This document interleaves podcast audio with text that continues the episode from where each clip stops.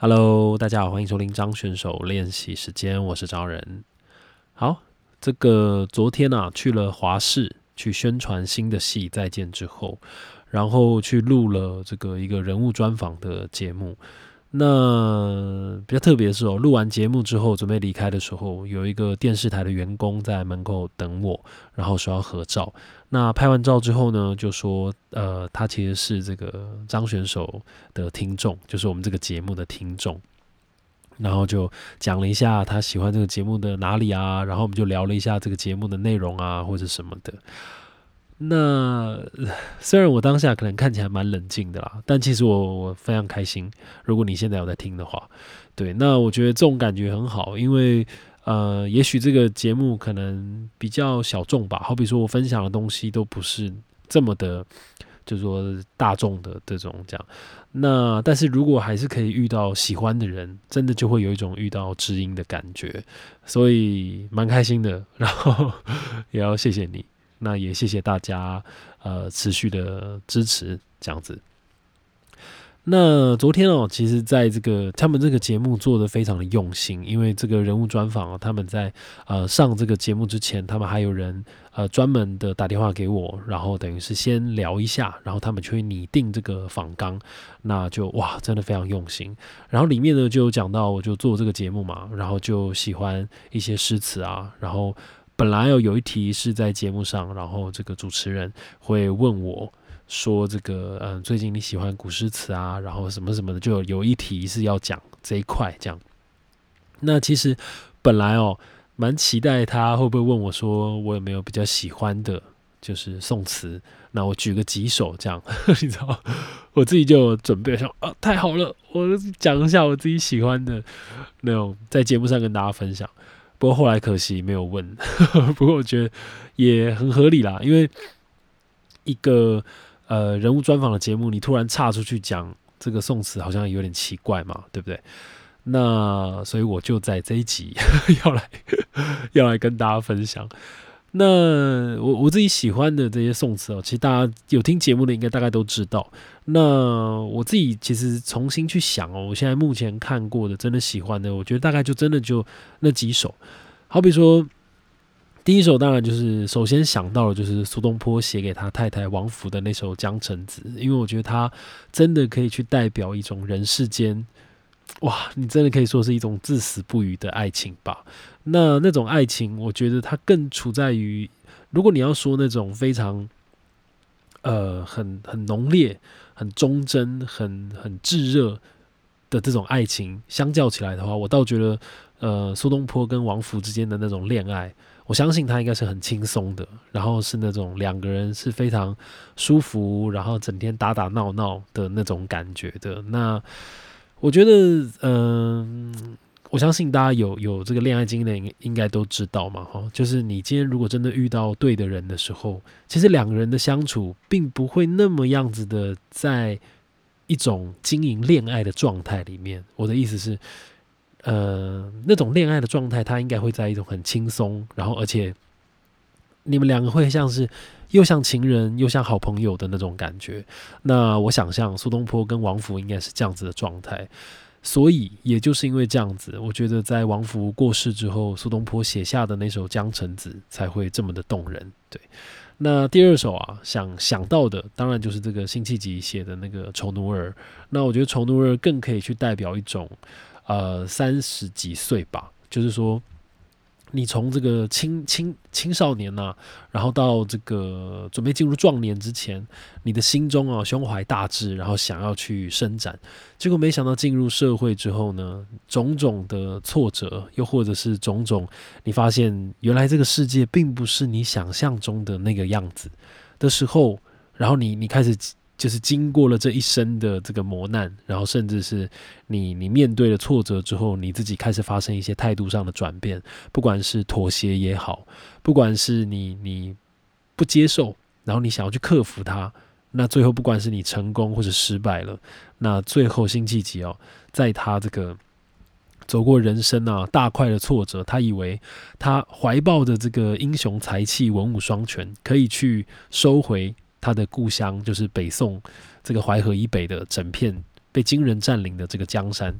但没想到，这个宋高宗他其实并不是呃希望能够打仗的人，因为我们之前也讲了嘛，如果今天他把他的哥哥还有他爸爸宋徽宗跟宋钦宗给救回来了，那今天这个皇帝谁要来做？等等，其实他有非常复杂的这个心理因素在宋高宗的心里。那当然，辛弃疾这一生就非常的抑郁不得志嘛。那后来就写了洗尽铅华最后，就写下了《丑奴儿》这一阙词。那我觉得这两阙词哦，就是《江城子》跟《丑奴儿》，我觉得他都非常的真情至性，而且最感动的地方就是在于他都毫不掩饰的很很真挚的去写下自己那种很当下的情感。对，好，那第三首呢，也就是我今天要来分享的，然后也是我原本准备好，希望能够在节目上分享的这一阙词，就是这个苏东坡的《定风波》。那《定风波》其实，呃，怎么说呢？我觉得他这一首词啊，非常的，我我自己觉得他在苏东坡的一生里面有一个呃举足轻重的地位的原因哦，就是在于。他的这个你会感觉到苏东坡他对于人生的态度哦，不但发生了转变，然后以及在这个时候好像他已经进入到了另外一个境界，就他已经不是在那样子犹疑不定的那种对于人生介于又悲观又想要达观，然后又乐观的的那种，你知道很很模糊的那种状态里面。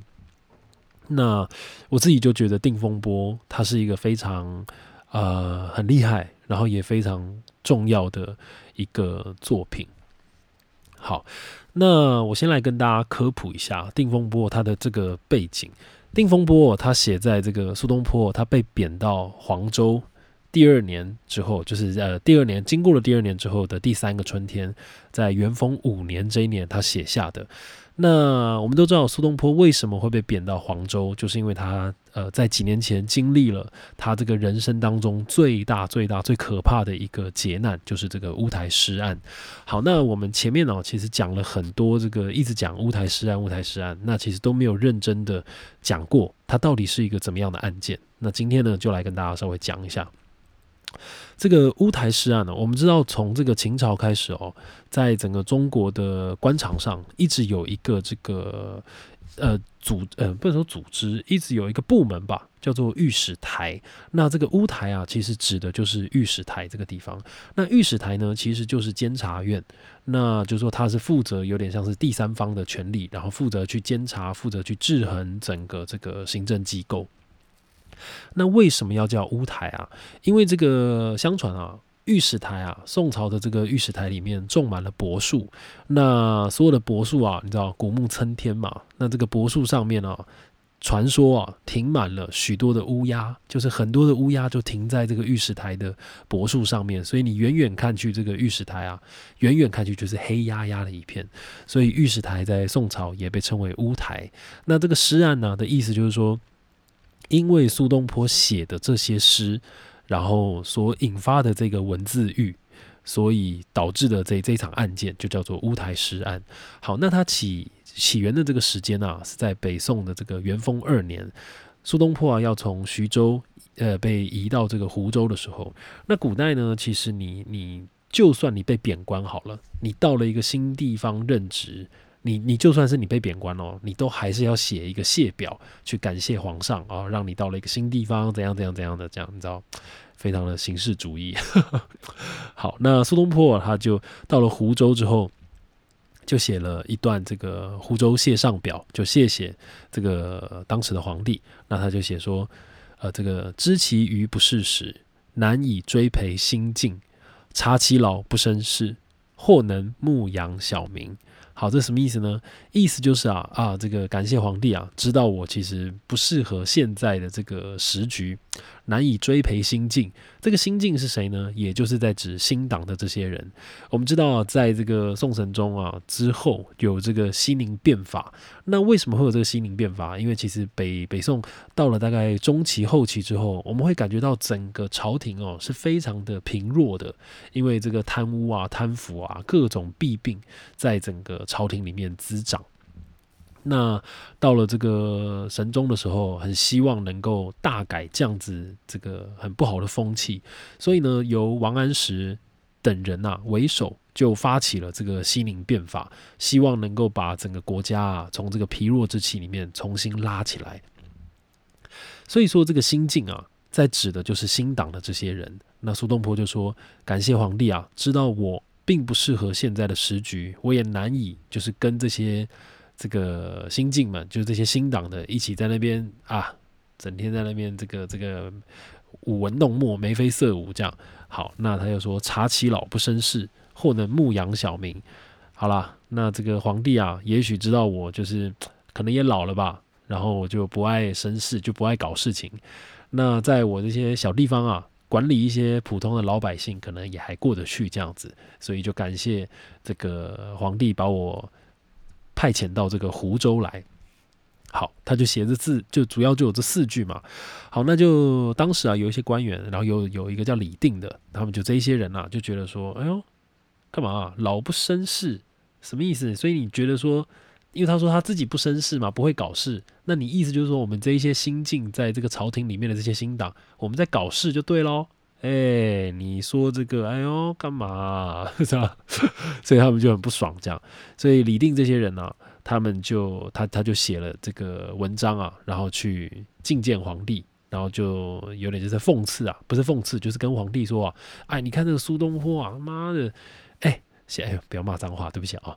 他说这苏东坡啊，干嘛写这些东西，想要讽刺我们这些真的有在做事，然后真的有在希望整个国家变好的人吗？是不是？然后就大家真的是群起攻之哦。你知道，可能苏东坡平常也是一个比较，你知道乐天派，或者是看起来就是有才华的人，然后大家就不太喜欢他嘛。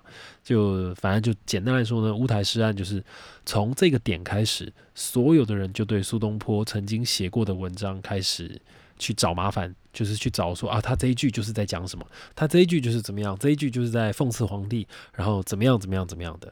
好，结果没想到呢，这个神宗啊，真的就被李定啊、何正成啊、李仪之啊这些人给说动了，然后就把这个苏东坡啊，真的要判他死刑，然后放到这个监狱里面。然后曾经啊，苏东坡真的以为自己就是要被判死刑喽。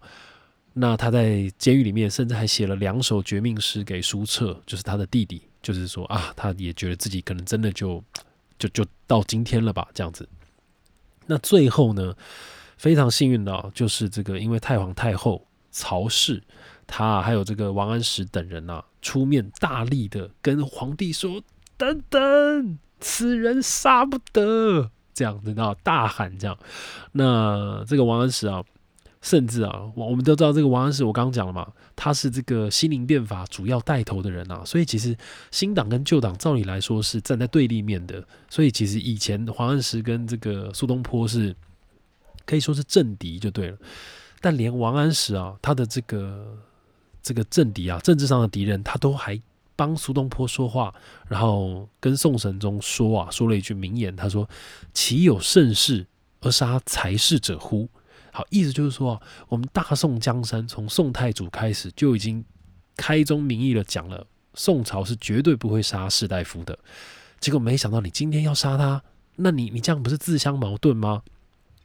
好，反正等等啊，因为这些这些人的出来营救，好，那这个神宗啊，就真的被说动了。所以这样神宗这很容易被被左右，有没有？好，他被说动了，所以后来苏东坡啊，就从死罪变成就是被下放，后来才被放到这个黄州去。那这个虽然是如此啊，但是平常有跟苏东坡往来的人呢，就是因为这个乌台诗案，譬如说这个曾巩啊、黄庭坚啊、范正啊、司马光这些人都有因为这件事情遭到处分。好，我们前面讲了这么长啊，在这个北宋元丰二年，苏东坡遭遇了这个乌台诗案。好不容易，本来以为自己真的要被杀头了，还好被救出来之后，你想想看那种心境上的转变。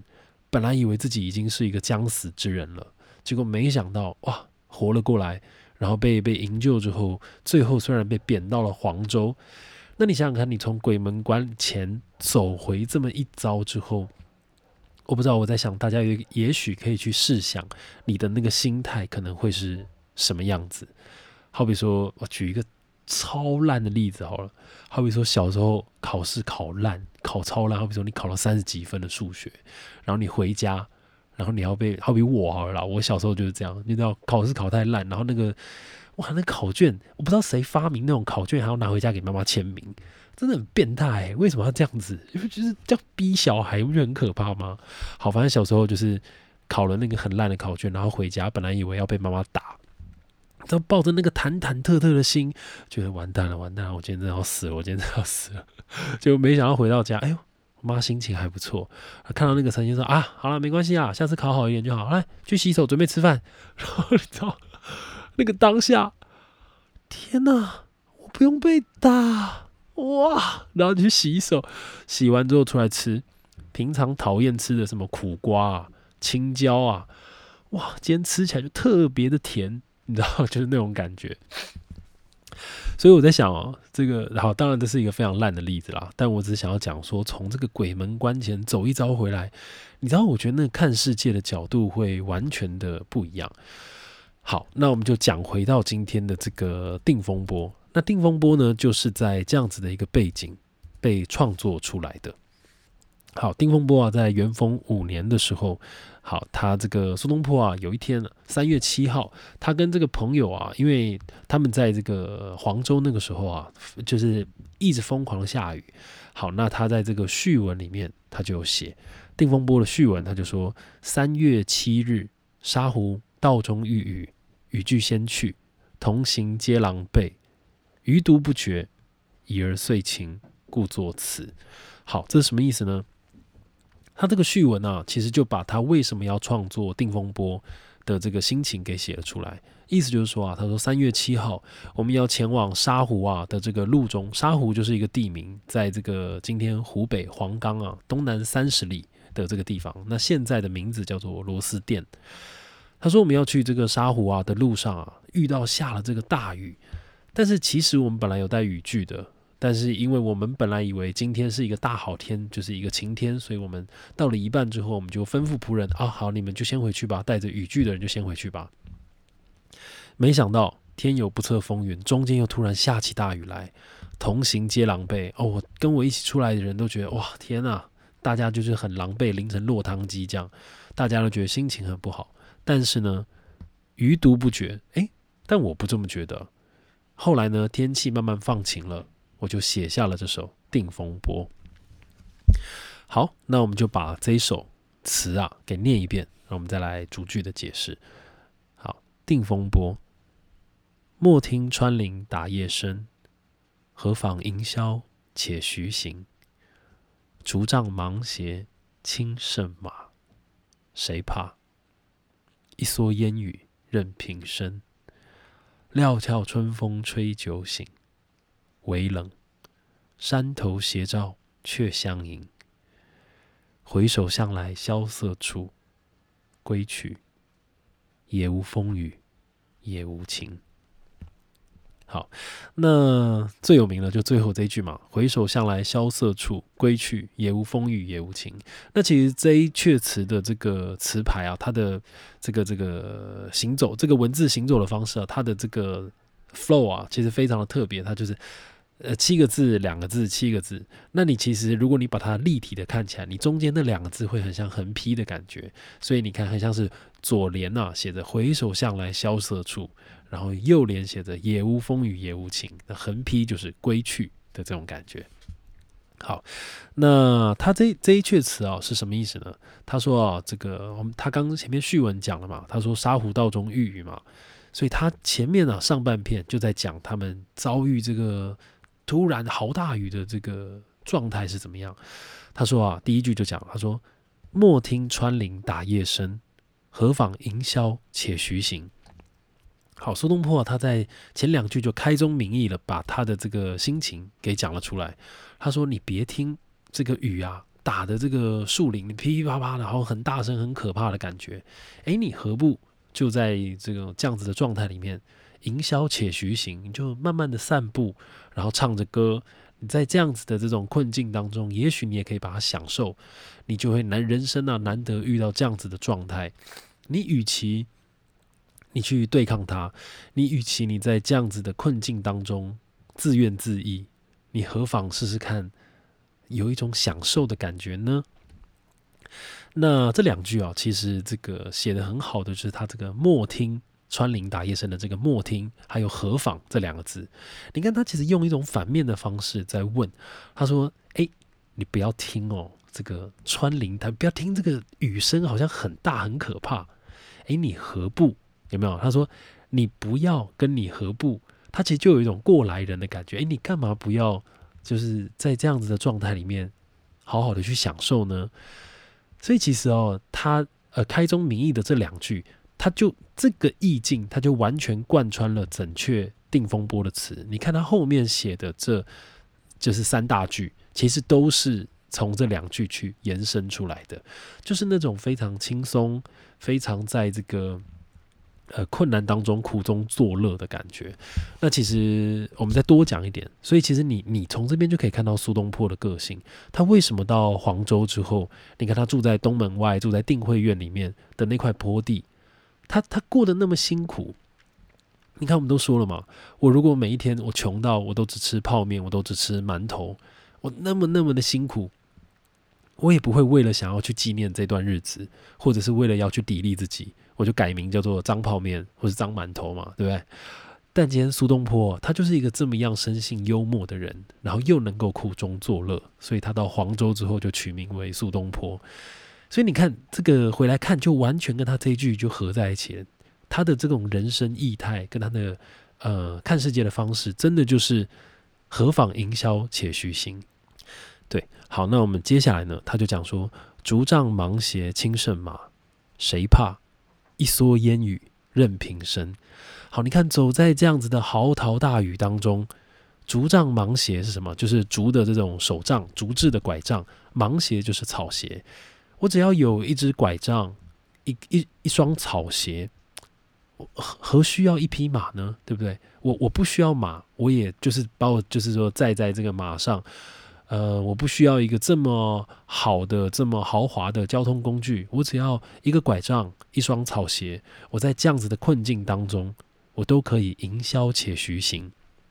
那你看这边，他也像是在讲说，你其实看清楚你手上有的竹杖跟这个芒鞋，你有的这个拐杖跟草鞋，你何苦去羡慕别人有的东西呢？然后你看一蓑烟雨任平生，我只要穿戴着蓑衣，我在这样子的烟雨里面。就自由自在的感觉，而且你看他这边写的最好的就是这两个字“谁怕”。你看他很厉害的是，我我自己常常觉得文学最困难的地方就是在一种无中生有。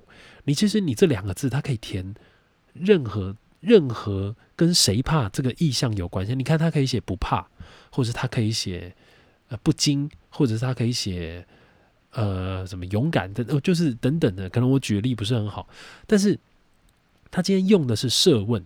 谁怕？你看，你你不觉得你突然好像就有一种被那个聚光灯给扫到的感觉？你明明是在好像在窥视，你在看他的文章，可是他突然问了谁怕，那你就会有一种被问到的感觉。那对啊，你就会问自己说：我怕吗？对啊，我在这样子的风雨当中，我怕吗？苏东坡都不怕了，他都设问，他说谁怕？你怕吗？我不怕，你怕吗？那你也会想说，我也不怕，你知道？对，所以我觉得这谁怕写的很好，就是他突然点了一下，然后会让你从这样子的这种困境当中突然惊醒。好，那他接下来又讲了，他说：“料峭春风吹酒醒，微冷山头斜照却相迎。”这个料峭春风啊，就是在这个春天的时候，夹着这个嚎啕大雨，突然一阵寒风吹过来，吹酒醒。好，如果我们今天要用很线性的，就是用很线性的这种故事逻辑去思考，你就会去猜想说，哦，所以他们今天在这个沙湖道中，他们在这个路上有喝酒吗？等等的。那我自己啊，我自己会比较喜欢把它诠释成这个吹酒醒啊，其实是苏东坡去形容他这一生，你知道，就是真的就像是南柯一梦的感觉，他。回首这一生，哇，起起伏伏，就像是大醉一场，然后醒来，然后重新进入到这种下着好大雨的这种状态里面的时候，你突然好像真的就是大梦一场，然后看着那些雨滴，我觉得大我不知道，也许你们可以试想一下，你在你像是你你是苏东坡，然后你站在这个竹林里面，然后突然来了一场好大雨，身边所有的人都觉得哇怎么会这样，然后大家都非常狼狈的时候，可是就是因为哇你你会回想我怎么可以这么倒霉啊？天哪，我被贬到黄州来。已经够惨了，然后经历了乌台诗案，然后我们难得今天觉得说啊，好像天气不错，可以出去走走，结果突然又给我下了这场嚎啕大雨。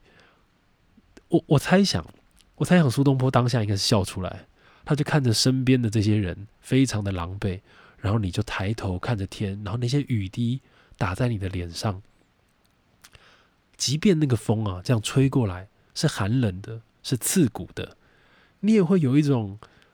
哇，好啊，这就是老天爷你要给我的一种考验吧，是吗？对，所以我猜想这个是苏东坡当下的这个心情，所以他才会写出“谁怕”这两个字，对吧？好，那他又说了“微冷”，他说“料峭春风吹酒醒”，哇，吹得我这个大梦一场，我好像这一生啊，这大半生就是酩酊大醉一场，然后现在突然就醒过来的感觉。微冷，虽然微冷。但是我放眼望去，远远的山头，山头斜照却相迎。其实我们回首看去啊，这一场雨，它就是就像是人生当中的苦难一样，它也许来得快，去的也快。你要是腻在那个当下，你可能会觉得哇，天哪，我好像就出不来了。可是，也许过了一段时间之后，就真的就否极泰来了，就是塞翁失马焉知非福嘛。那我觉得，就像我们一生当中有时候经历过的很多苦难。也许我们在当下，如果能够在沉住气一点，或者是如果在那个当下我们能够转念，我们能够稍微放松一点，其实我们都知道，虽然这是最难的，可是你看哦，如果你问自己，我虽然现在这么痛苦，我现在深陷在这个泥沼当中，但是五年之后的我在做什么呢？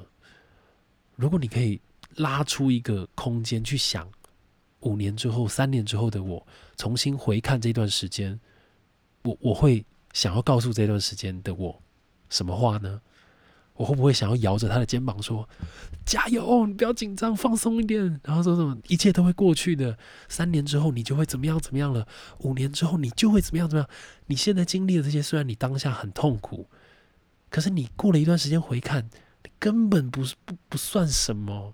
然后，所以你你也许会会想要告诉自己。这样子的话吧，我猜想，对，所以我觉得苏东坡也许在在这一段，就是在这样子的一个状态里，他才可以写得出这个吹酒醒之后，山头斜照却相迎。